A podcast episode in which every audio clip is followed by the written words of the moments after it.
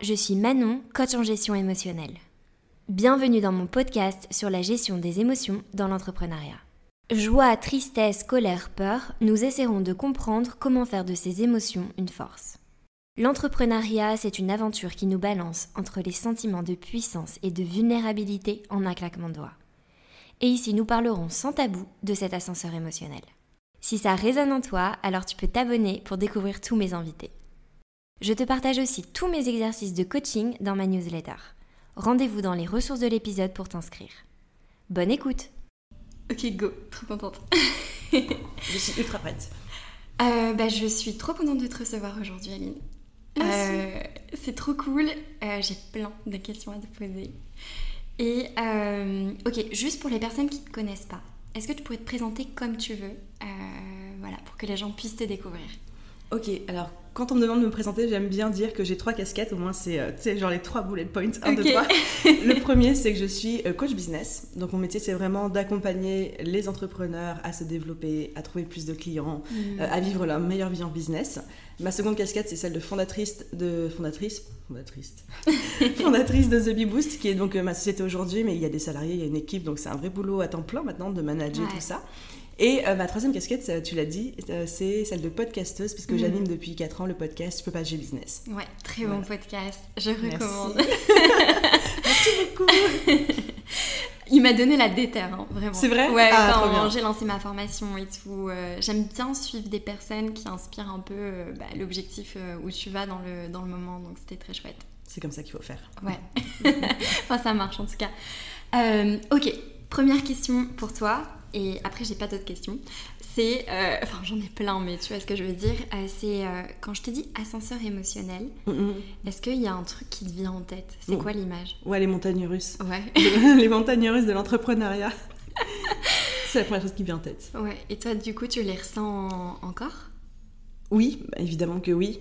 Mais j'ai envie de dire que j'y prends beaucoup de plaisir en fait. C'est vraiment quelque chose où je vois que c'est c'est plutôt bénéfique parce que tu as vraiment cette sensation d'expérimenter la vie à 2 milliards pour cent. Quoi, dans, dans, dans, ces hauts les plus hauts et dans ces bas les plus bas, tu n'as pas l'impression de vivre une existence un petit peu fade mmh. où les émotions sont là, mais dans une certaine mesure, euh, etc., de politiquement correct. Enfin, vraiment, là, les, les, hauts sont hyper hauts, les bas sont hyper bas, mais alors c'est peut-être moi qui suis un peu maso, mais, du coup tu as vraiment ouais, cette, cette sensation de, de, pouvoir expérimenter ce qu'est la vie Hmm. Je parle d'un truc ultra philosophique, ça fait genre 30 secondes qu'on a commencé le podcast, tu vois. Mais non, mais à 2 milliards, de, à 2 milliards pour cent, quoi, tu vois. Ok, trop bien. Ouais, donc tu le ressens encore parce que c'est vrai qu'on peut se dire, bah, au bout de 4 ans, tu vois, tu. Ah, je pense que tu peux prendre du recul et en même temps tout le temps kiffer et qu'il y a tout le temps des nouveaux défis. Je sais pas si tu avais ce truc de au début, tu te lances et tu dis, non, quand j'aurai atteint ça, ça ira. Oui. ben, on l'a tous. Quand on se lance, on se dit, oui, bah, quand j'aurai un chiffre d'affaires stable, tout ira bien dans ma vie tout sera stable, ma vie sera stable, mon chiffre d'affaires sera stable, mes émotions seront stables, euh, je serai heureux, je serai bien, etc. Mais en fait, euh, bon, ça, déjà, je ne pense pas que ce soit véridique dans la vie de manière générale, mm. mais encore moins dans l'entrepreneuriat, où en fait, quand on a débloqué un certain niveau de défi, c'est le second qui se débloque. C'est un peu l'arbre qui cache la forêt, tu vois. En fait, à chaque palier, tu as des nouveaux défis. Euh, des nouveaux défis en termes euh, d'émotions, de sensations, de mindset, des nouveaux mmh. défis en termes de stratégie, des nouveaux défis en termes de euh, oh punaise, j'avais pas compris ça. Et puis chaque victoire amène aussi son lot de challenge derrière dont on ne mmh. soupçonnait parfois pas l'existence. Donc, non, non, je dirais même que c'est de. Je peux pas dire de pire en pire ou de mieux en mieux, mais c'est de plus en plus intense.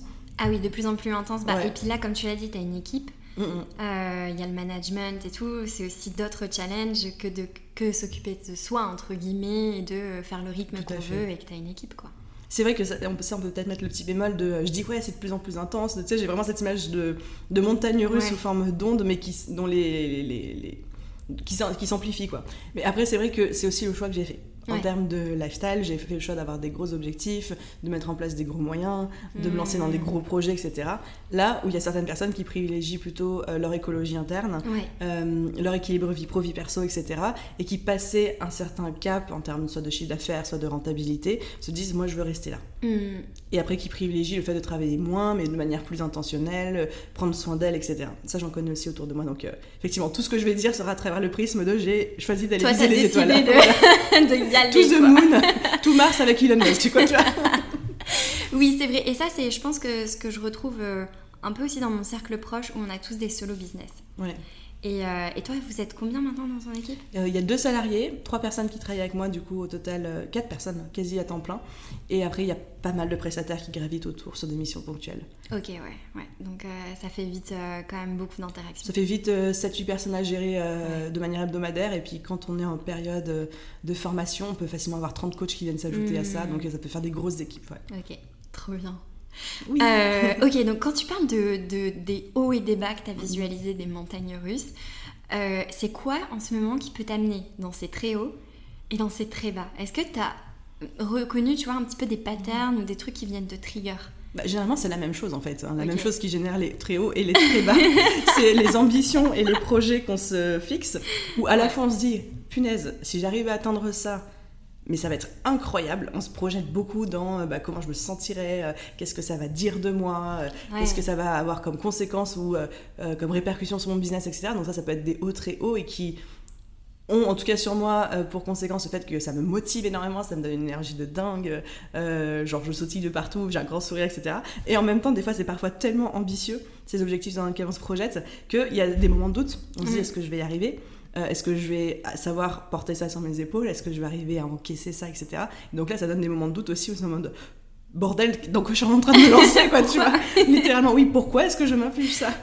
Donc ouais, je dirais c'est plutôt... Euh, de toute façon, c'est tout ce qui va nous challenger en dehors de notre zone de confort qui va commencer à titiller les hauts très hauts et les bas très bas, mmh. généralement. Mmh. Si c'est dans notre zone de confort, par, par, définition, à mon sens, on est déjà dans des, des, des rangs, des amplitudes d'émotions et de ressentis qui sont quand même un peu plus... Régulés, ouais. Régulés, ouais. Mmh. Ok. Et dans ces moments de doute où tu dis, ok, euh, pour, pourquoi, comment, euh, voilà, qu'est-ce qui se passe euh, Est-ce que tu as des piliers qui, Comment est-ce que tu arrives justement à un petit peu rebondir hmm. Il y a plusieurs choses. Là, il y a des choses qui sont très philosophiques, des choses qui sont très drôles. Une chose qui est très drôle, par exemple, c'est que moi j'ai un mantra depuis quelques mois maintenant qui me suit, c'est ça passe. ok. C'est trop... Oui, c'est vrai que c'est drôle, ça passe. C'est genre, même des fois, mon équipe me dit, mais comment faire ci, comment faire ça? Je regarde, je fais, ça passe. et curieusement, tu t'auto-convaincs que c'est possible. En gros, ça passe, ça veut dire en gros, c'est faisable, ça va le faire. Je fais confiance à mes compétences, à mes, à mes talents et à l'univers aussi, de faire en sorte que. Bah, ça va, ça va le faire. Mm. On ne sait pas encore exactement comment, mais, ça on va y le va. faire. Mais on y va et ça va le faire. Et en fait, jusqu'ici, ça ne m'a pas détrompé. Donc ça, c'est plutôt une manière de dire aussi, à un moment, je trouve qu'il y a une certaine magie dans le lâcher prise. Je, le, je ne sais pas tous les détails, je ne mmh. maîtrise pas mmh. tout, mais curieusement, ça finit toujours par, par le faire quoi. ça c'est le truc un petit peu drôle, des fois moi je dis ça passe. Bon après faut, faut, pas, faut pas dire en mode euh, ouais euh, dans, dans, deux jours je serai millionnaire, ça passe, tu vois. Là, non là ça passe pas. voilà, des fois ça passe pas. vraiment c'est mmh. important pour moi cette notion de, lâcher prise et de se dire bah des fois il faut accepter de pas tout savoir et de pas tout planifier et de pas tout maîtriser et de mm. pas tout se dire ok je sais exactement comment j'atteins mes objectifs et en fait généralement quand tu lâches prise là-dessus le peu de place que tu fais au hasard, au destin, à la vie, à Dieu, mm. t'appelles ça comme tu veux, fait qu'il y a des opportunités qui arrivent qui t'aident en fait mm. dans l'atteinte de ces objectifs c'est assez fou et ça s'est vérifié. Enfin, je me permets de le dire parce que ça s'est vérifié des dizaines et des dizaines de fois pour pas dire des centaines euh, de mon côté donc euh, j'ai une grande confiance. Moi je crois beaucoup à l'univers donc j'ai une grande confiance là-dedans quoi. Donc ça c'est le premier truc un peu rigolo. Euh, le deuxième truc plus philosophique, c'est que je pense que quand on entreprend et qu'on a des objectifs, euh, quelque chose de récurrent que je vois chez tous les entrepreneurs, tous les solopreneurs, les freelances aussi qui se lancent et qui réussissent, c'est qu'en fait, au fond d'eux-mêmes, ils sont convaincus qu'ils vont y arriver. Alors déjà, ils le disent pas forcément parce qu'ils ont l'impression de manquer d'humilité, ou alors des fois ils se le disent, puis après ils s'auto-censurent en disant non mais tu, tu, sais pas et tout, etc. Mais je pense que même, tu vois, chez les auditeurs, il y en a plein qui vont se dire bah oui, moi j'ai une petite voix au fond de moi qui est persuadée en fait. C'est pas une question de si, c'est une question de quand. Et si vous avez cette voix au, fond, au fond de vous, bah, c'est normal, c'est ok, en fait, je me raccroche à ça et quand je commence à me retrouver un peu submergée par mes objectifs, par euh, l'intensité de ce qui se prépare, par les projets où je me dis mais comment je vais m'en sortir, etc. Donc le fameux ça passe. Mais après je vais aussi puiser au fond de moi un petit peu ça et me dire en fait ça va le faire. Hmm. Je sais que ça va le faire. Mmh. T'as confiance en toi, confiance en futur. Et comme t'as dit, c'est pas si, c'est quand. Et ça, je trouve que ça relâche beaucoup de pression de dire hmm. si c'est pas la première fois, ce sera la deuxième. Exactement. On maîtrise pas les délais, mais on peut maîtriser les actions. Quoi. Trop bien. Ok. Et la troisième? J'ai dit trois? Non, t'as pas dit trois? Non, euh, peut-être pas. Je croyais que c'était deux. okay. Je peux en inventer une troisième si tu veux, ça me dérange non, pas. c'est ok. c'est vrai que souvent on a trois, on a trois bullet points. Mais euh, c'est super intéressant et, et, le premier point, tu vois, de ta dit ça passe. J'aime bien parce que c'est aussi une forme d'optimisme. Et, euh, et, du coup, je trouve que quand t'es en mode, ok, il y a deux solutions, soit ça passe pas, soit ça passe, je me concentre sur ça passe. Au moins, t'es sûr que tu mets ton énergie dans ça et tes pensées dans ça et que ça s'aligne beaucoup plus, quoi. Et puis, je pense que si tu pars du principe que ça va le faire, hmm en fait, automatiquement, tu vas t'auto-conditionner à mettre les bonnes actions en place, à y croire, et ça va tout changer en termes, euh, en termes de mindset, en termes de euh, motivation, etc. Même sans parler en termes d'énergie ou quoi, pour les gens qui sont pas trop perchés ou qui y croient pas trop. Mais euh, ça va te conditionner, en fait, dans tout ce que tu vas faire, dans mm. tout ce que tu vas dire, dans la manière dont tu vas penser, et ça va du coup augmenter le, taux de, le taux de réussite. Et est-ce qu'il y, a des, il y a des peurs ou il y a des barrières mentales vraiment que tu as eu au début qui étaient très fortes ou très ancrées et que tu as réussi à dépasser et que tu te dis, tu sais, le genre de truc où tu dis avec le recul, non mais vraiment j'ai abusé d'avoir cette barrière. C'est débile. Ouais. ouais, je pense qu'il y en a deux. La première qui a été extrêmement compliquée pour moi à lâcher parce que c'était un conditionnement d'enfance, c'est le il faut travailler dur pour avoir de grands résultats. Ouais. Et ça, ça m'a fait jouer avec l'épuisement professionnel, ça m'a fait euh, perdre, je pense, quelques années de vie sociale, etc. Parce que je pensais que pour mériter, en fait, plus je bossais dur, plus, ça, plus je réussissais. Mais du coup, plus je réussissais, plus je pensais qu'il fallait bosser dur. Et du coup, comme quand tu construis ton, entre gros guillemets, succès, parce que chacun met la définition qu'il veut sur ce mot-là, quand tu construis ton succès sur la base de je bosse dur, tu crées une euh, loi, tu crées un mm. pattern dans ta tête, qui est de bosser dur égale succès. Donc va te détacher de ça après, pour te dire, j'arrête de bosser dur et je bosse plus intelligemment pour avoir encore plus de succès. Mais ça, à découdre, on le sait, je veux dire, on l'entend dire partout, mais le à oui, intellectuellement, tu le sais, mais c'est de le vivre. Euh, et ça, ça a été très très long pour moi. Et euh, je pense que la deuxième, c'était le euh, un adage que j'ai dit pendant des années que je détestais. C'était le fameux tout seul on va plus vite, ensemble on va plus loin. Et moi j'étais vraiment non, non, tout seul on va plus vite et tout seul on va plus vite, point. Tu vois ok, intéressant. Et le ensemble on va plus loin, j'ai eu beaucoup beaucoup eu de mal à l'accepter parce que j'étais tellement euh, à fond dans mes projets, en mode c'est moi qui sais faire, je sais mieux faire que tout le hmm. monde et je veux personne qui m'aide parce que les gens ne sauront pas m'aider comme je veux, etc. Que pareil, ça, ça, va aussi de pair avec le bosser dur et bosser fort.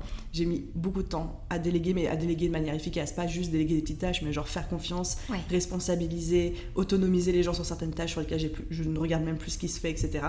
Et ça, ça, ouais, ça a pris du temps aussi. Et incroyable de passer de ça du coup à une, équipe comme t'as aujourd'hui avec plein de projets quand même. Non mais encore aujourd'hui des fois elles me bottent les fesses, hein. elles me disent euh, tu nous laisses tranquille, hein. tu ne regardes pas ce qu'on fait. ah ouais non mais après on communique beaucoup là-dessus et, je leur dis tu vois je leur dis moi je suis comme ça, je bosse dessus mais j'ai besoin que des fois vous soyez aussi en train de me challenger là-dessus. Tu sais que c'est ton point de vigilance. Ouais, un de mes points de vigilance. L'un de tes points de vigilance. un des nombreux points de vigilance. et hum, et justement, tu vois, le fait aujourd'hui de manager, est-ce que. Euh, parce qu'au début, quand tu as commencé, tu étais toute seule, c'est ça? Ouais. Et. Qu'est-ce que tu as. Tu vois, parce qu'il y a beaucoup de gens qui disent Ok, bon, bah, je vais recruter ou je vais commencer à travailler avec des gens et puis on verra euh, un petit peu sur le tas comment ça se passe. Donc, plusieurs questions. Toi, comment est-ce que tu fais pour euh, ben, être sûr d'avoir des bonnes relations du coup avec ton équipe? Tu vois, là, tu as parlé de la communication assez transparente. Est-ce que tu as d'autres choses en place? Et aussi, toi, comment est-ce que tu fais pour ne pas faire l'éponge émotionnelle avec eux ou qu'ils ne la fassent pas avec toi Parce que ça, c'est un sujet aussi. Très bonne question. Euh, c'était quoi la première déjà? La première, c'est bah, est-ce que euh, vous avez mis, as mis des choses en place où tu t'es dit, ok, là, je vais avoir une, une, mhm. équipe, ça va changer un petit peu ma façon de, de communiquer ou d'être organisée? Ça, en fait, ça change tout une équipe. C'est comme un bébé qui arrive dans ta famille, ça change absolument tout, y compris toi, la manière dont tu vois la vie, quoi. Donc, euh, on a plein de choses en place. Je pense que ce qui est très important que j'ai déjà souligné, c'est la communication. Euh, on a une communication ultra ouverte avec les filles, c'est-à-dire que d'un point de vue outil technique, on a mis en place des moyens pour pouvoir communiquer au quotidien, c'est-à-dire euh, on a un canal Slack mmh. euh, pour tout ce qui est les projets, on a un canal WhatsApp pour tout ce qui est perso, là il n'y a rien de boulot qui passe ah, là-dessus. si on, a envie de rigoler, de s'envoyer des gifs, des choses comme ça, on a un outil de gestion de projet qui est ClickUp, où pareil, la consigne c'est tout ce qui est gestion de projet, tout ce qui a rapport au projet en cours, je veux rien voir passer sur Slack. Tout doit être les notifications ClickUp sous le projet en question, etc. pour qu'il y ait un historique, un fil. Par contre, le Slack, c'est plutôt la communication au quotidien, etc. Hmm. Donc ça, c'est plutôt opérationnellement parlant. Et après, d'un point de vue plus humain, émotionnel, euh, moi, je suis énormément dans euh, l'écoute. Et dont je considère que mon rôle, c'est de les porter. C'est-à-dire que moi, je suis la, base, le socle émotionnel, euh, mindset, euh, logistique aussi, technique. Euh, j'ai un devoir de leur fournir ce dont elles ont besoin pour travailler dans les meilleures conditions. Et, je les porte, quoi. Et après, c'est à elles de le construire. Donc, je vois un petit peu les choses comme ça. Et euh, tous les mois, on a un point individuel chacune, avec chacune. Et après, euh, là À où... toutes même. euh, En fait, je les prends une par une tous les mois, chacune pendant une heure. Et c'est vraiment le moment où je leur demande des feedbacks. Je leur demande Ok. est-ce que ça va, est-ce que ça va pas, comment tu te sens, comment est ta charge de travail, Euh, est-ce que tu as besoin d'être formé sur un sujet, comment est-ce que je peux t'aider, est-ce que tu as des feedbacks sur moi en tant que manager, comment est-ce que je peux m'améliorer, etc. Donc ça, c'est une fois par mois. C'est plus une position méta. Et sinon, une fois par semaine, on a un point hebdo tous ensemble où on communique plutôt sur l'avancée des projets euh, en cours. Et on essaye de se voir aussi en présentiel parce que tout le monde est en télétravail. Donc Ouais. Relativement souvent, mais moi, des fois, ça m'arrive de les faire descendre sur Nice, euh, soit individuellement, soit euh, tout ensemble quand euh, quand il y a un sujet. Ouais, exactement. Et ok, trop intéressant. Et du coup, par exemple, dans les feedbacks qu'elle te donne, euh, autant dans le bien que, euh, par exemple, euh, bon, bah là, t'as pas réussi à me faire confiance. Enfin, tu vois ce que Mhm. je veux dire? C'est quoi les trucs qui reviennent un peu où tu dis, ok, ça c'est mon point de vigilance, et ça en tant que manager, j'ai vu que je le faisais bien et j'apprends de, j'apprends de ça? Bah, ma fierté, c'est qu'il y a assez peu de feedback euh, de choses à, à optimiser. Ouais. Donc, parce que vraiment, généralement, ou alors quand il y en a, c'est des trucs que j'ai déjà identifiés, que j'ai déjà commencé à travailler. Donc, euh, je suis assez contente de ça. Les deux feedbacks qui sont le plus revenus, qui ont été un peu plus compliqués à travailler euh, sur moi, le premier, c'était le fait que j'étais beaucoup en last minute. Ok. Bah, habitude d'ancienne Ouais. freelance, d'ancienne solopreneur. et on me dit, bah, Aline, tu peux pas me dire de faire un truc pour dans deux jours, en fait. Moi, j'ai besoin d'une semaine, ou voilà. Donc, c'est, il me faut un peu de visibilité. Anticiper, Il faut que, ouais, voilà, il faut que tu anticipes de ton côté. Et ça, c'est extrêmement dur pour moi parce que je travaille beaucoup à l'intuition, à Mhm. l'instinct. Et puis des fois, je vais avoir une idée et j'ai envie de la mettre en place. Et l'idée, bah, je l'ai pas eue la semaine d'avant. Ou alors, je savais que j'avais une tâche et que je l'ai un peu procrastinée. Parce que je sais pas si c'était comme ça, Manon. Mais euh, moi, des fois, j'ai des tâches, je peux pas les faire trop à l'avance parce que je suis pas dedans, entre guillemets. tu Oui, vois. oui, oui, c'est trop pas- abstrait. C'est tellement, voilà, c'est tellement pas d'actualité Ouais. que, tu vois, par exemple, une séquence email à rédiger pour le lancement, parce que c'était là où il y avait l'objet du feedback, Ok. je l'ai fait genre une ou deux semaines avant le lancement. Mais dans l'idéal, dans l'équipe, pour qu'elle puisse s'organiser de manière optimale pour chacune, il fallait que ce soit fait peut-être presque un mois avant, Ah, qu'elles aient le temps de programmer. Mais moi, un mois avant, je suis pas dans le lancement, Ouais. je suis pas en train de vendre. Et t'as pas le mindset qui va te faire changer les mots que tu vas Ouais, mettre, c'est ça, t'es pas dans le l'énergie. Donc c'est un peu compliqué, parce que d'un côté, j'entends le besoin de, euh, d'anticipation, d'avoir le maximum de matériel en amont pour travailler. Et en même temps, moi, de mon côté, je sais que là où je suis efficace et là où je suis la plus performante, c'est pas en last minute, mais c'est un petit peu en amont. Donc, ce que j'ai fait, c'est que j'ai communiqué ça, tu vois. Je lui ai dit, j'ai dit à la personne qui m'avait fait ce feedback, écoute, je sais que c'est plus facile pour toi, mais en termes de vente, en termes de moi, de facilité, c'est plus facile pour moi de faire comme ça. Mm. Par contre, ce que je peux faire, c'est pas, je vais pas anticiper autant qu'il faudrait pour toi, parce que ça va être contre-productif pour moi. Par contre, je vais te, te donner la date à laquelle je vais le faire et à laquelle ce sera terminé. Ouais. Comme ça, toi, tu pourras anticiper en amont que ce sera en last minute. tu vois pas mal. tu vois, un truc comme ça, mais c'est c'est toujours essayer de, voilà, de compromis, compromis, compromiser. Ouais, de. Je sais pas quel le verbe. Et le deuxième feedback qu'on m'a énormément fait aussi, mais là, c'était plus, euh, ça m'a beaucoup touché, c'était plus euh, parce qu'elle se faisait du souci pour moi. C'est euh, fais attention à ta fatigue, fais attention à ton rythme de travail, tu travailles trop, etc. Et ça, c'est un feedback qui revient beaucoup. Ouais. Donc elles, des fois, elles doivent le percevoir en fait. Ou te imaginer que t'es fatiguée. Ouais, exactement. Ouais, ok. Je- bah, en fait, après, elles ont accès à mon agenda, donc elles savent, Elles exact- voient. elles savent exactement ce que je fais quand je, quand je le fais, où je suis. Là, elles savent que je suis Elles ici, savent la vérité. Elles, elles savent tout et des fois, elles me disent attention, Aline, parce qu'on a besoin de toi sur le long terme, va pas te cramer, quoi. ok.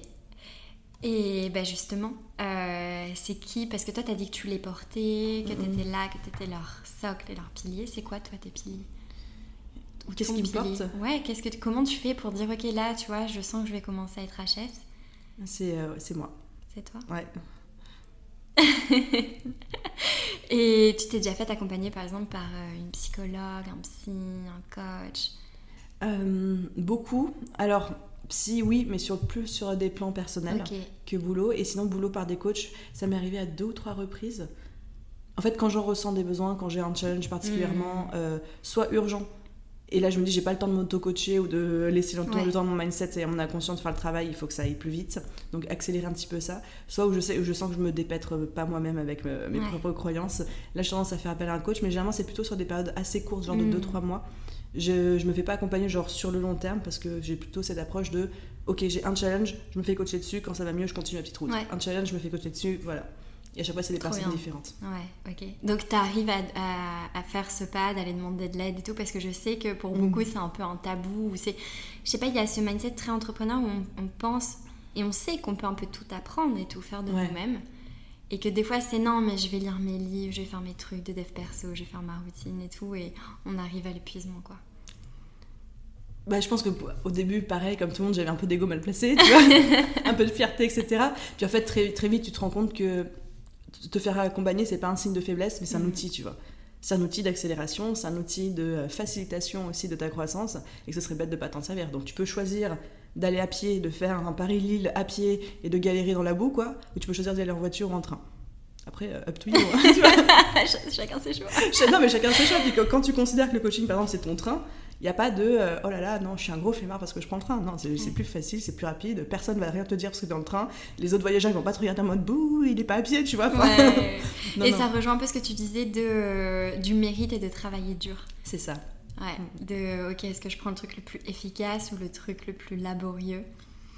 Et, euh, et, ça, comment tu t'en es détaché? Ça m'intéresse parce que je sais que beaucoup de personnes qui écoutent ce podcast écoutent aussi parce que je parle beaucoup de slow living. Ouais comment ralentir pour aller plus vite. Donc on est à l'inverse, toi et moi. Vraiment de dire, euh, en, fait, euh, cette approche un peu minimaliste ou dire, ok, comment je fais justement? Est-ce que je choisis le train? Est-ce que je choisis euh, d'y aller à pied? Comment tu as fait? Parce que tu en as parlé qu'au début, c'était vraiment mm-hmm. un, truc assez limitant que tu avais, enfin en tout cas une croyance que tu avais. Et ça, pour le mettre en place aujourd'hui, est-ce que des fois tu sens que ça, que, que ça revient et que, tu, et que tu batailles un peu? Sur la question de l'accompagnement particulièrement ou sur Non, en général, vraiment toi, ta façon de voir le travail. Hmm.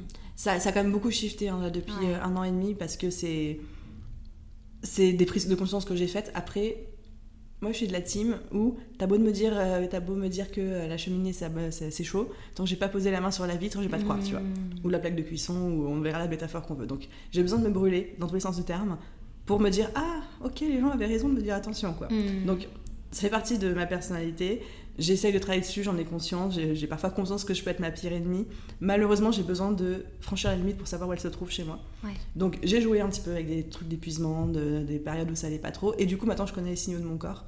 Donc ça me permet aussi beaucoup de, de, me réguler par rapport à ça. Mais encore une fois, des fois, tu as besoin de poser le pied sur la frontière pour savoir où elle se situe. Voilà, sinon tu sais pas. Et euh, du coup, j'ai perdu le fil de ta question. Euh, bah non, mais c'était ça, c'était de, de, ce truc, tu vois, de cette croyance de il faut travailler dur euh, pour réussir et, et... comment je m'en suis détachée. Ouais, c'est ça. Euh,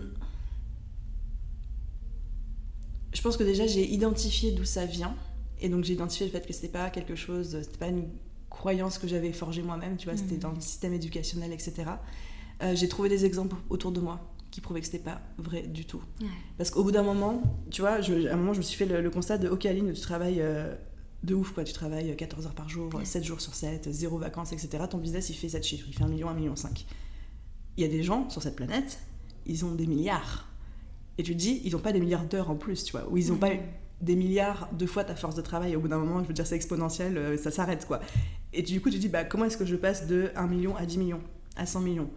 Tu peux pas faire tu peux pas démultiplier mathématiquement euh, ta charge de travail ou euh, les heures que tu bosses parce qu'il y a des plafonds. Donc tu dis il y a une autre manière de faire hmm. que ces gens ils ont capté pas moi.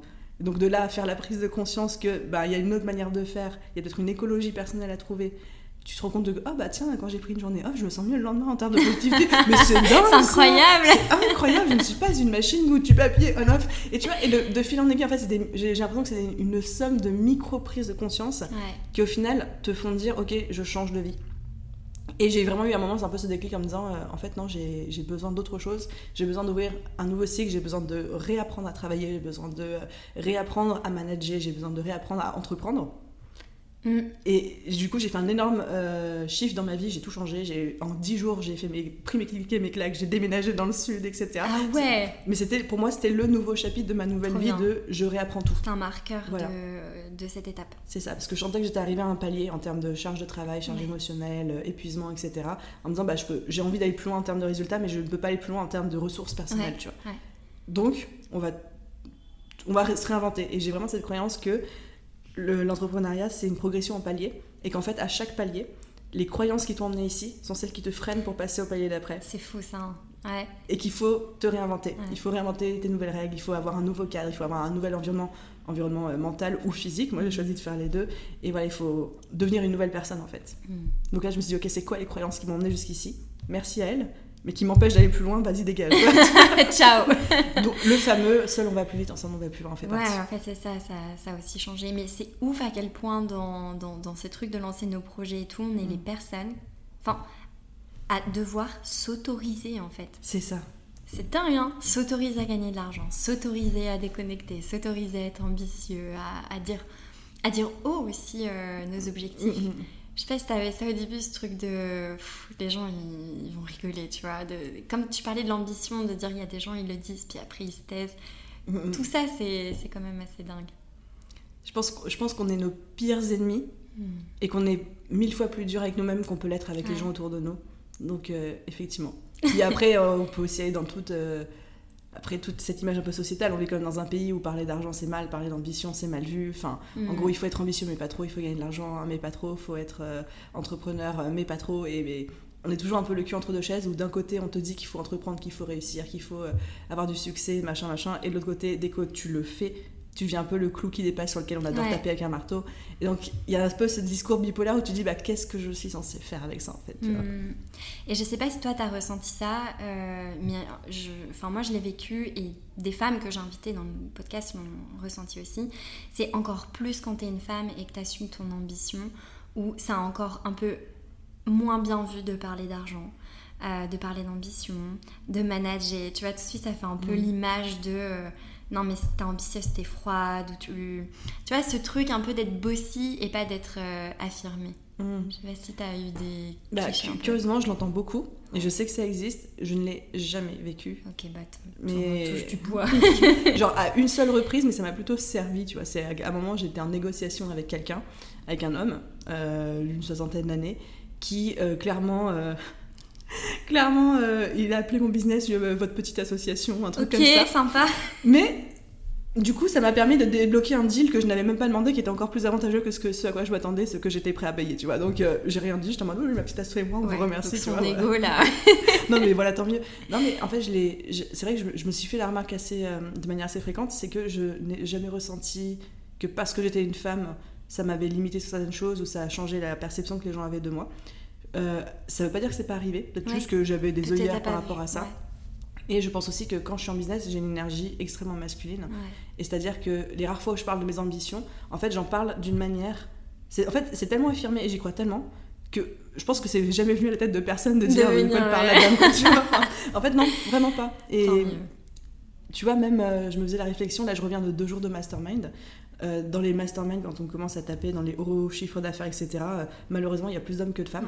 Non pas parce qu'il y a une espèce de, segmentation, mais parce que même eux, ils veulent plus de femmes, mais au final, il n'y a pas beaucoup de femmes qui mhm. font plus de 7 chiffres dans un business, etc., ou en tout cas qui veulent l'afficher, intégrer des masterminds. Et, euh, et ouais, limite, les mecs, ils étaient en mode, bah, s'il y a une personne qui va arriver aux, 8 chiffres et tout, c'est Aline. Enfin, il n'y avait pas de doute par rapport à ça. Donc je pense que, évidemment, qu'il il y a de la misogynie, tu vois, je le vois. Et je pense aussi que c'est à nous de s'affirmer et de se dire, en fait, on va pas attendre une validation extérieure du tout, mais que dans la posture et dans la manière dont nous, en tant que femmes, on annonce les choses, si on le fait avec une énergie qui fait que, en fait, euh, ça laisse pas de doute, mm. bah, les gens vont pas douter. Mm, mm. complètement. Donc il y a, une partie extérieure de société, et je pense qu'il y a aussi une grosse partie intérieure euh, d'affirmation de, soi-même. Ouais. De nous-mêmes euh, casser certaines barrières mentales qu'on a parce qu'on nous a appris à les avoir. Si on commence à se dire parce que je suis une femme, je vais être méfiante parce que du coup les gens vont moins croire en moi. En fait, on est déjà en train de s'auto-conditionner, à voir des signaux là où il y en a peut-être pas. Et je suis persuadée que rien que de la manière dont on va parler, dans notre tonalité de voix, dans notre non-verbal, etc., ça, c'est des micro-trucs, mais ça va se sentir. Et c'est intéressant de voir comment est-ce que tu dis, ok, je suis une femme dans le business, comment je fais pour pas me conditionner, ou en tout cas mettre ça, de pas me rabaisser. Moi, par exemple, il y a un truc où je me suis dit, je négocierai pas mes prix. Parce que je savais, j'avais entendu que dans le business, les femmes euh, avaient tendance à faire plus de remises ou être un petit peu moins fermes sur les prix. Et quand j'écoutais tous ces clichés-là, j'ai dit, ok, ça je serai intransigeante, ça je serai intransigeante, et ça aussi. et let's go. C'est bien, du coup, tu fixes des règles en fait en amont.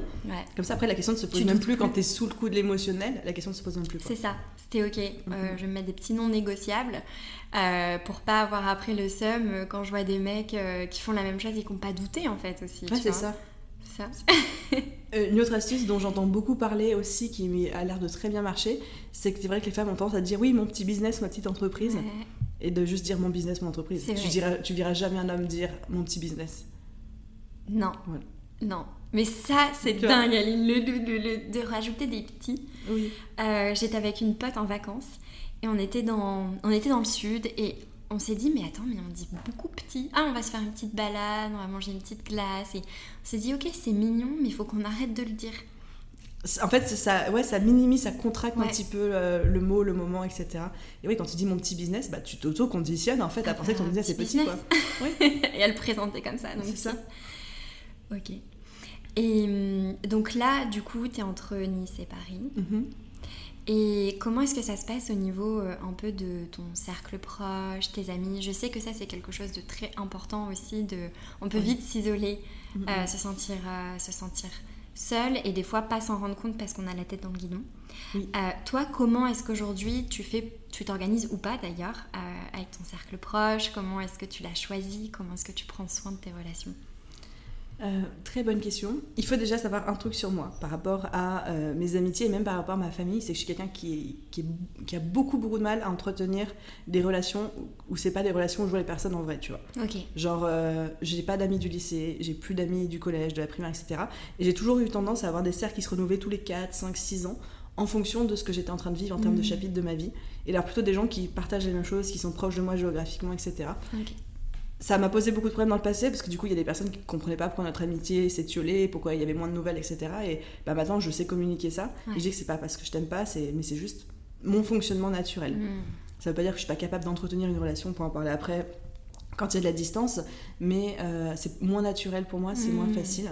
Euh, et donc, une des raisons pour lesquelles j'ai déménagé dans le sud, c'est aussi parce que là-bas, il y avait euh, bah, les personnes qui sont aujourd'hui mes deux meilleures amies là-bas. Et ouais, j'ai tendance à vraiment me rapprocher de personnes, mais de manière très proche et très fusionnelle, de personnes qui vivent les mêmes choses que moi, qui sont dans les mêmes chapitres de leur vie que moi. Et euh, du coup, de, m'en servir pour que ça me tire vers le haut. Mais c'est fait de manière inconsciente, pas manipulatrice. Donc euh, voilà, puis après, sinon, ma famille, ma mère hurle parce que je l'appelle une fois par mois et pas plus, alors que je l'aime de tout mon cœur. Hein, mais, je ne comprends pas, pas assez de nouvelles. ça passe si vite. Mon père, lui, ça lui va très bien. Il me dit, oh, une fois tous les deux mois, c'est ok. tu fais ta vie, c'est bien, je suis contente pour toi. ouais, c'est cool. Donc voilà. Et ok, et du coup, tes deux meilleures amies avec qui euh, tu t'es rapprochée, enfin, t'as déménagé pour être proche, elles sont mhm. entrepreneuses?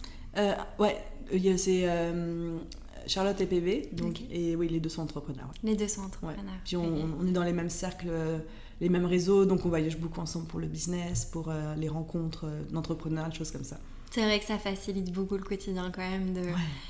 Et de ne pas avoir l'impression de saouler quand tu parles de ton business. Oui, c'est clair, parce qu'en fait, on parle que ça tout le temps. Et notre survie amoureuse, mais. Et ben justement. On va se croustillant si tu veux bien. tu, me l'as servi sur un plateau. Ah non, mais c'était volontaire, c'était volontaire. Je t'ai tendu la perche. Euh, vie amoureuse, je sais que c'est un sujet quand même, euh, encore plus quand on entreprend. Je trouve que déjà c'est galère, mais quand on est euh, à notre compte et qu'on a un business et qu'on est passionné, ça peut être très difficile de prendre du temps et aussi de rencontrer des gens avec qui on sent aligné. Toi aujourd'hui, où est-ce que tu en es dans ta vie? Là, t'es en train d'ouvrir un, un, gros dossier. Go, on est prêt. Un gros dossier. Déjà, petit disclaimer, parce que je, reboucle un petit peu sur les relations et le fait de bien s'entourer, etc. Moi, je pense qu'il y a vraiment il y a des saisons pour tout, il y a des moments pour tout dans la vie. Mm. Et je sais que pendant très longtemps, j'ai été assez isolée euh, bah, quand j'étais sur Paris euh, en termes d'entrepreneuriat. Ça veut pas dire que j'étais pas, euh, j'avais pas de potes, mais j'étais contente en fait d'être seule. J'étais contente de travailler 100% sur mon business, j'étais contente d'être dans mon tunnel, etc.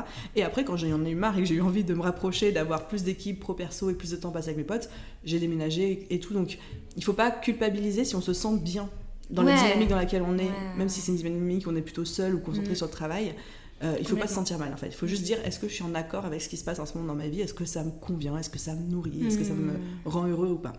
Donc, euh, ouais, c'est pour déculpabiliser. Non, mais c'est important parce que je suis, je suis super d'accord avec ça parce qu'il y a une différence entre être seul et se sentir seul. Exactement. Et des fois, on veut être seul et c'est complètement ok.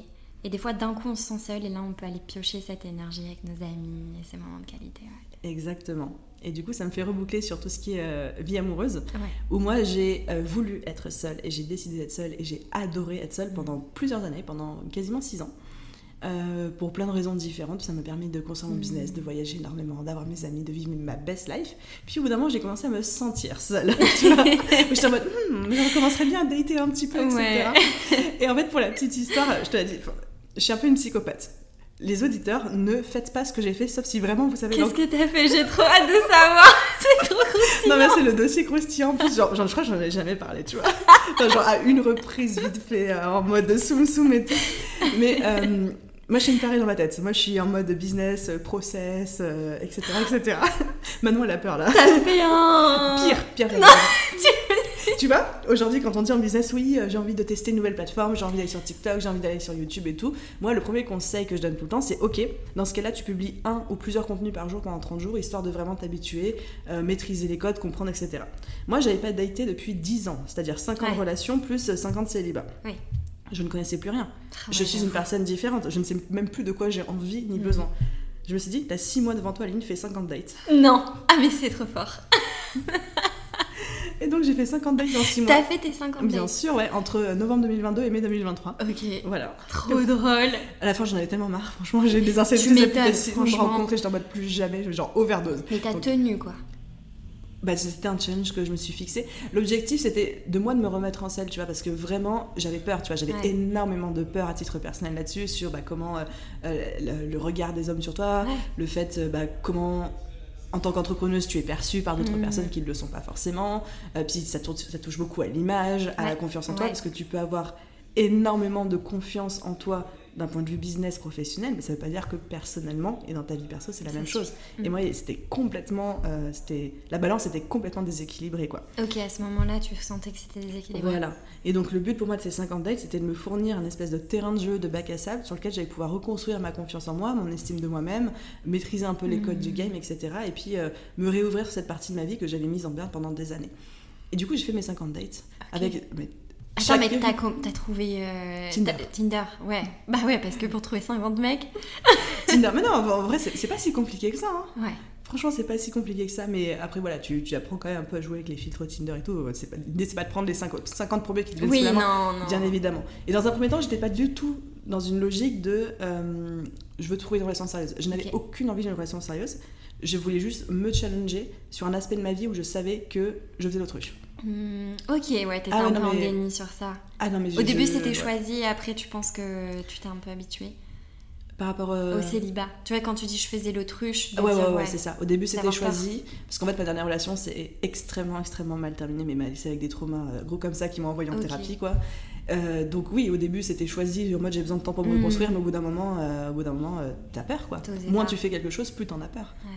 Ouais. Tu vois, quelqu'un qui, je sais pas, euh, a l'habitude de courir des marathons et après de Mm. arrête de courir pendant 10 ans, bah, il va peut-être avoir peur de se remettre à la Mm. course à pied, peur de plus être comme avant, peur Ouais. de plus y arriver. euh, voilà, Ok. peur de ce que ça va dire de lui. Ouais, c'est ça. hein. Donc ouais, il y avait un petit peu ça et donc du coup je j'avais pas envie de redater, mais j'étais vraiment en mode est-ce que tu n'as pas envie parce que tu n'as pas envie Mhm. ou est-ce que tu n'as pas envie parce que inconsciemment t'as tellement peur que tu transformes ça en j'ai pas envie. J'ai pas envie ouais, de t'auto-convaincre. Voilà. Ouais, Et du coup c'est pour ça que je me dis fais tes 50 dates et si après t'en as marre et que tu vraiment ça valide le fait que tu veux rester célibataire, reste célibataire. Ouais. Mais oblige-toi, tu vois, à te reconfronter à cette partie-là de ta vie. Donc j'ai fait mes 50 dates. Franchement, je me suis éclatée, c'était hyper fun à faire. Je crois que j'ai plus appris sur moi-même et sur la société et sur la psychologie humaine et les relations en 6 Les mois. codes du dating, t'as dû 10 avoir ans. des trucs tellement différents. Mais oui, mais c'était. Franchement, c'était passionnant, tu vois. Et j'ai vraiment rencontré des gens passionnants avec qui je suis encore en contact aujourd'hui, mais en tant que pote, quoi, tu vois. Attends, vraiment est-ce que t'as une anecdote de ces 50 dates? Ah, j'ai des milliards d'anecdotes. Une Chaque hyper, date euh, était d'une anecdote en soi. Je faisais des débriefs vocaux H1 TPB qui duraient genre euh, des dizaines de minutes à chaque fois. Euh, Qu'est-ce que je peux avoir comme anecdote? Franchement, j'ai tout eu, je crois. Franchement, j'ai tout eu.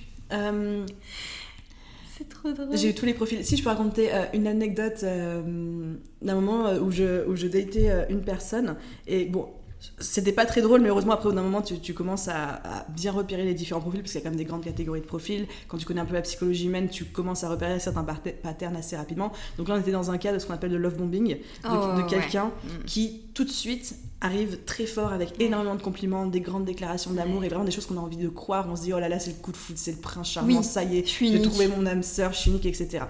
Et là, c'est un peu ce type de profil-là de cette personne. euh, mais en même temps, ça a donné le plus beau date que j'ai jamais fait parce que, genre, à chaque date, il m'attendait avec des énormes bouquets de fleurs. Ah bah oui, euh, euh, Enfin, j'étais traitée comme une princesse. J'ai jamais touché une seule poignée de porte air de voiture dans ma vie. Enfin, c'était incroyable. Puis vraiment en mode, le mec, j'ai trouvé la femme de ma vie, etc. Et on a envie d'y croire, tu vois. On a envie d'y croire, sauf que bah, quand on réfléchit un peu, bah non, mec, tu me connais depuis trois Mmh. heures. Tu Enfin, même si, je, même, suis, quoi. même si je suis exceptionnelle, tu Oui. ne sais pas qui je suis. Tu le suis ne pas me- encore. tu ne me connais pas, tu vois. Et donc, gra- grâce à Dieu, c'était plutôt vers la fin des 50 dates, donc j'avais suffisamment reconstruit confiance et de connaissance même, parce que j'aurais eu ce type de mec-là au tout début. Je pense que je serais tombée dans le, je pense que je serais tombée dans le, pi- dans le piège Ouais. complètement. Donc euh, il y avait ça, mais ouais c'est c'est vrai que c'était e- extrêmement drôle parce qu'en plus c'est quelqu'un qui euh, avec qui on parlait anglais parce qu'il n'était pas il était pas français et euh, enfin il- à un moment il avait sorti notre thème astrologique indien il disait oui euh, en Inde et tout dès qu'on a plus de euh, 15 points euh, de commun parce sais il faut faire matcher des trucs. Ça veut dire que on se peut se marier. et tout. Ah bah. et nous on était à 28 alors coup il en revenait pas et tout. Enfin il était à fond. Et il commençait à me dire oui puis je viendrai sur Nice tous les 15 jours. Et puis si puis vous voulez mon adresse Ouais, pour faire livrer des cadeaux. Enfin, ah ouais ouais non mais il truc- livrer des cadeaux. Ah oui, il voulait, livrer- il voulait livrer des cadeaux, Mm. mais je lui ai jamais donné mon adresse. Et jusqu'au bout d'un moment, je me suis dit, mais c'est too much, c'est vraiment là, c'est littéralement too much. Pourtant, c'était un conte de fées. C'était comme dans tous les grands films d'amour et tout, c'était ça. Et en même temps, il y avait un truc, un, un- un- une espèce de fil rouge très ténu, mais tellement malsain. Et je me suis dit, mais heureusement que j'avais déjà reconstruit un petit peu mon mental, mes connaissances, etc. d'ici là, parce que sinon, ouais, je serais vraiment littéralement tombée dans le panneau et je pense que j'aurais euh, beaucoup souffert. Donc, Mm. évidemment, au bout de 2-3 dates, quand j'ai vu que l'autre il commençait à s'emballer de fou et que moi je commençais à me sentir mal à l'aise avec ça, j'ai mis fin au truc. Et Ok, tout. Ok, trop intéressant. Ouais, Ouais. love bombing, ghosting, tous ces nouveaux mots là que il faut se remettre dedans quand tu commences à dater, C'est terrible. love bombing, c'est vraiment c'est ce que ça décrit, c'est je te balance des bombes d'amour, Ouais. mais c'est tellement fort, c'est tellement dense, c'est- c'est tellement too much. Enfin, on a envie d'y croire, mais il faut Oui. vraiment se dire que non, non la personne ne nous connaît pas, Mm. et donc la personne est juste en train de tomber amoureuse ou de projeter quelque chose sur nous, et le jour où elle va se rendre compte que la projection qu'elle fait de nous n'existe pas et qu'elle va voir le vrai nous, Ouais, avec nos défauts, Elle va se barrer. même si on en a pas beaucoup, Bah oui, c'est ça. Même, non, mais même si on est parfaite, tu ne peux pas me connaître en 3 heures. Ce n'est pas possible. tu vois, ça n'existe pas. on arrête les conneries là. Donc, euh, donc voilà. Ok, et donc, euh, et ok, et donc en 50 dates, avant le 50e, Ouais. t'es pas tombée amoureuse. Euh, je suis pas tombée amoureuse, mais j'ai eu des crushs, évidemment. Moi, je suis pas quelqu'un qui crush très facilement. Enfin, en plus, j'ai évidemment pris conscience des milliards de barrières que je m'étais mises. Donc, il a fallu déconstruire tout ça euh, au fur et à mesure. Mais c'était passionnant hein, comme, travail, Ouais. euh, comme travail à faire. Mais il se trouve que la troisième personne, donc au tout début, il y avait eu quelque chose en plus. Il y avait une intuition en plus, etc. Sauf que bah, c'était euh, à distance, puis on s'était rencontrés parce qu'il se trouvait qu'on était dans la même ville, etc. Mais il y avait rien, il y avait rien de sérieux qui avait été projeté. On avait juste passé une très bonne soirée, etc. Puis on était restés en contact, mais c'était vraiment vite fait, genre une fois par mois, ça va, oui et toi, oui, point quoi. Ouais, ok. Et finalement, euh, fin mai, début juin, donc après mes 50 dates, là où j'avais raccroché les applications, franchement, quand j'ai fait mon 50e date, j'ai désinstallé Tinder et toutes les applis, je les ai plus réinstallées depuis quoi. J'en avais vraiment fait, j'ai fait une Oui, t'avais fait le tour. Oui, voilà, j'étais en mode je veux repartir en mode business, laissez-moi tranquille, les gars, quoi. Ça y est, j'ai C'est compris. les dates, quoi. Ça y est, j'ai compris, quoi. Tu avais mis toutes tes tenues de date. Oh là là. Non, mais au bout d'un moment, tu processes, hein. T'as t'as tenu le premier date, t'as tenu le deuxième date. dans ton armoire, c'est vrai. Oh là là, quelle angoisse. Ne faites pas ça, ne faites jamais ça. Après, regarde, apparemment, ça a marché. Et ça marche, bref. Et du coup, cette personne, effectivement, m'a recontacté en disant Oui, je serai sur Paris en mission pro euh, parce qu'il est salarié. Euh, fin mai, début juin, etc. Si tu y es, ça me ferait plaisir de te revoir. Et puis moi, j'étais en mode Franchement, je suis curieuse de le revoir parce que j'avais eu tellement Hmm. un crush et une bonne intuition quand on s'était vu, mais comme c'était le tout début, je me disais est-ce que c'était mon anxiété? Parce que moi, je suis une ancienne très grande anxieuse. Est-ce que c'était mon anxiété qui parlait à ce moment-là ou est-ce que vraiment il s'est passé quelque chose Ouais. Je serais curieuse de le revoir pour voir si, maintenant que j'ai mon expérience des 50 dates et que j'ai quand même beaucoup soigné mon anxiété, etc., euh, bah, je ressens toujours ça. Donc on s'est revus. Évidemment que je ressentais toujours le truc. Ah ouais. On s'est revus deux fois cette semaine-là et en fait à partir de là on a commencé à s'écrire tous les jours. On a commencé à partir en week-end ensemble, à se faire des, euh, des excursions ensemble à droite à gauche, euh, etc. Et puis au bout d'un moment, il a commencé euh, à m'appeler ma chérie. Ok, Tu donc vois là, t'as dit je suis en Et moi j'étais en couple. mode oh, ok d'accord, je suis en couple apparemment. et voilà, donc là c'est tout récent. Ok. C'est tout récent, ça fait moins de deux mois, mais euh, apparemment je suis en couple. Euh, apparemment, tu es en couple et tu as l'air heureuse, tu le dis avec le sourire. Et je le dis avec le sourire. Et c'est... J'ai encore conscience de toutes les barrières que j'ai à abattre Ouais. et tout. Mais euh, ce que j'aime beaucoup, c'est que c'est une personne à qui on communique énormément. Et je lui ai dit. Je lui ai dit, moi, ça fait 6 ans que j'ai pas été en couple. J'ai énormément de croyances de barrières. Il va falloir être très patient avec moi. Il va falloir que tu me réapprennes à être une bonne copine. Et il m'a dit, ok. Bah oui. et du coup, il communique ouais. beaucoup. Il me dit, bah tu vois, là, quand t'as dit ça, ça me fait sentir comme ça et tout. Et moi, je me rends compte de, manière dont je peux parler, de choses comme ça, ou moi je le fais parce que je veux me protéger, mais que de son côté, c'est interprété comme je te repousse. Ouais, ouais. Et ça, il me le dit tout de suite. Et donc, on arrive après à déconstruire ça ensemble et tout, et c'est vraiment Trop bien. cool, quoi. Du coup, c'est un bon partenaire en tout cas pour euh, Très bonne cette communication, expérience ouais. de Ouais. couple, quoi. Mm, mm. Ok, Voilà. trop cool. Et comment tu gères ça dans ton emploi du temps? Ça t'a pas un peu challengé? Alors, oui et non. Il se trouve que la vie fait bien les choses, ou alors que moi, je me suis bien inconsciemment euh, mis dans la relation qu'il fallait, c'est une relation à distance, donc en fait, on se voit deux fois par mois, deux, trois fois par mois maximum, mais c'est pas une relation où il faut qu'on se voit deux fois par semaine, quoi, ou trois fois par semaine. C'est.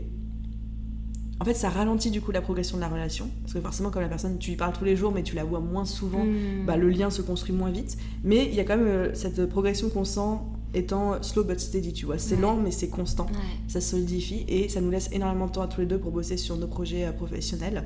Et euh, quand on se retrouve, on est vraiment pleinement présents l'un pour l'autre, quoi. Donc, ouais, euh, donc c'est sain et puis ça avance au rythme. je pense que c'était le type de relation qu'il me fallait, moi, pour pas y aller trop vite, trop fort tout de suite, et surtout le seul type de relation que je pouvais faire matcher avec mon planning, avec mes objectifs du C'est moment. ça Malheureusement. Bah oui. Malheureusement. Ouais, ouais, parce que c'est ça aussi le sujet, quoi. C'est un, trouver quelqu'un avec qui t'es aligné, et quand t'as un business, deux, trouver quelqu'un qui est aligné avec ton planning. C'est ça. Mais j'ai sensation que c'est pareil pour lui de son côté aussi. hein, donc, euh, donc ça lui convient. on se rejoint plutôt bien là-dessus. ouais, ouais. Ok, trop bien. C'était si drôle. Non, mais ma, ma vie est constituée d'histoires comme ça. hein. Je pourrais en raconter d'autres. ok, ouais, donc euh, bon, bah, équilibre de couple pour l'instant, euh, ça, se, ça se fait, quoi. Ça Écoute, pour l'instant, ça, ça, ça, ça passe. Ça passe.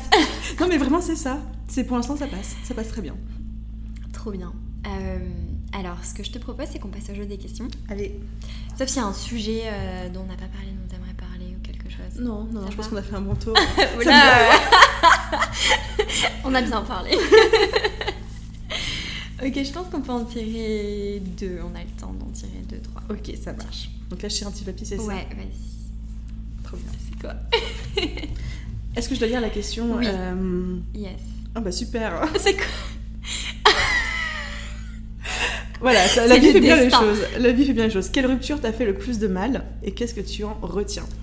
Bah du coup j'ai déjà à moitié répondu à cette question, Ouais. mais c'était ma dernière relation, bah, sans compter la relation qui vient de, de commencer là. Donc euh, on, on était ensemble de, je crois, 2000 2013 à 2018 ou 2019 2018. Ok. Euh, c'était une de mes relations les plus longues, on habitait ensemble, c'était genre un coup de foudre dès qu'on s'était rencontrés. On s'était rencontrés, j'étais partie un an à New York juste après. Et en fait, quand euh, je suis rentrée, euh, d'ailleurs, je suis rentrée pour lui, hein, il m'a dit, au bout d'un Ok. an, il- au bout d'un an, il m'a dit, bon, tu fais quoi tu Ouais. vois, Ça peut se comprendre. Il a été très Reste à patient. New York si tu veux, mais. Il a été très patient. Et du coup, dès que je suis rentrée, en fait, on a tout de suite emménagé ensemble. Donc en fait, ça a été 5 ans de vie de couple dans le même appartement, alors qu'on avait, on a allé très vite, quoi. C'est une relation extraordinaire, mais qui s'est extrêmement mal terminée. Euh, et qu'est-ce que j'en retiens? Bah, Mon business. Parce qu'en fait, c'est grâce à ça que The Bee Boost est né. C'est vrai? Ouais. C'est à la suite de cette rupture, euh, j'étais tellement mal, et puis j'avais mes soirs, mes week-ends de libre, et je pouvais pas être dans ma tête, et je pouvais pas être ma tequila avec ma Ben Jerry's euh, comme ça sur mon canapé à chialer. Ça, ça a Ouais. duré une semaine. Et je me dis, bah, qu'est-ce que je peux faire de mon temps libre? Parce qu'à l'époque, j'étais encore freelance, donc j'avais mes clients la journée, mais le soir, j'étais euh, dans le désespoir et dans le mal le plus total. Et donc, je me suis dit, je reçois tellement de questions sur l'entrepreneuriat, je vais ouvrir un blog et je vais mettre tous mes conseils dessus, ça va m'occuper. Incroyable. Et c'est comme ça que The Bee Boost est né. Incroyable, ouais. Ok, donc c'est là, et puis, enfin ouais, au début, purée, mais en fait, ce qui est ouf, c'est que tu dis, ok, c'est parti d'une rupture, j'étais pas, en PLS sur mon canapé, je vais faire mon blog, et de regarder des années après euh, ce que c'est devenu, et de te dire, waouh, C'est fou, hein ouais, C'est là que tu dis, euh, tout arrive pour une raison, en fait. c'est ça, Ouais. ouais, ok. Bon, bah s'il y a des gens qui vivent une rupture, vous inquiétez pas, ça va le faire dans 4 ans. Je vous, vous serez millionnaire dans 4 ans, tu sais. Mais non, mais je trouve que c'est.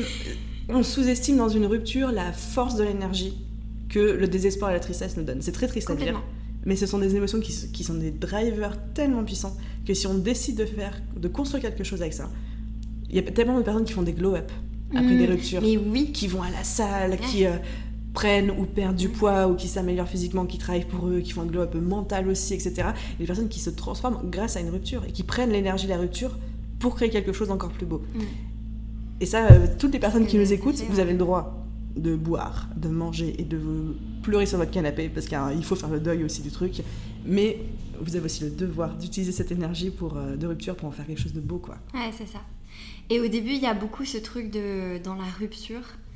Enfin en tout cas pour moi ça, ça, a été le cas. Et pour des copines de t'as as besoin aussi de prouver de reprouver ta valeur, d'être validé en fait, parce que tu avais une personne à qui tu donnais de l'amour et qui te donnait de l'amour, et cette personne, tu l'as plus du jour au lendemain, tu plus cet amour, comme tu dis, tu plus le temps, et tu te retrouves solo.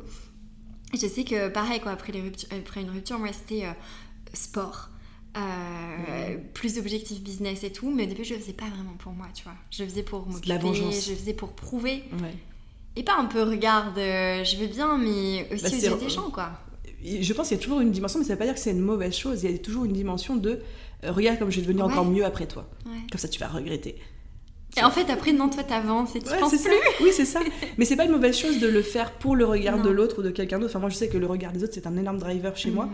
Mais à partir du moment où on a conscience et qu'on s'en sert comme une force, plutôt que euh, de se laisser diriger par ça, ça peut être une très bonne chose. Oui, parce que ça donne... Euh, comment on dit l'impulsion le, le, momentum, le momentum et puis après ça se transforme et c'est ok parce que ok bon bah très contente que tu aies répondu à cette question on peut en J'en prends une autre ouais allez et après je prendrai l'une de, des abonnés ça marche euh, quand est-ce que tu as pleuré pour la dernière fois et pourquoi?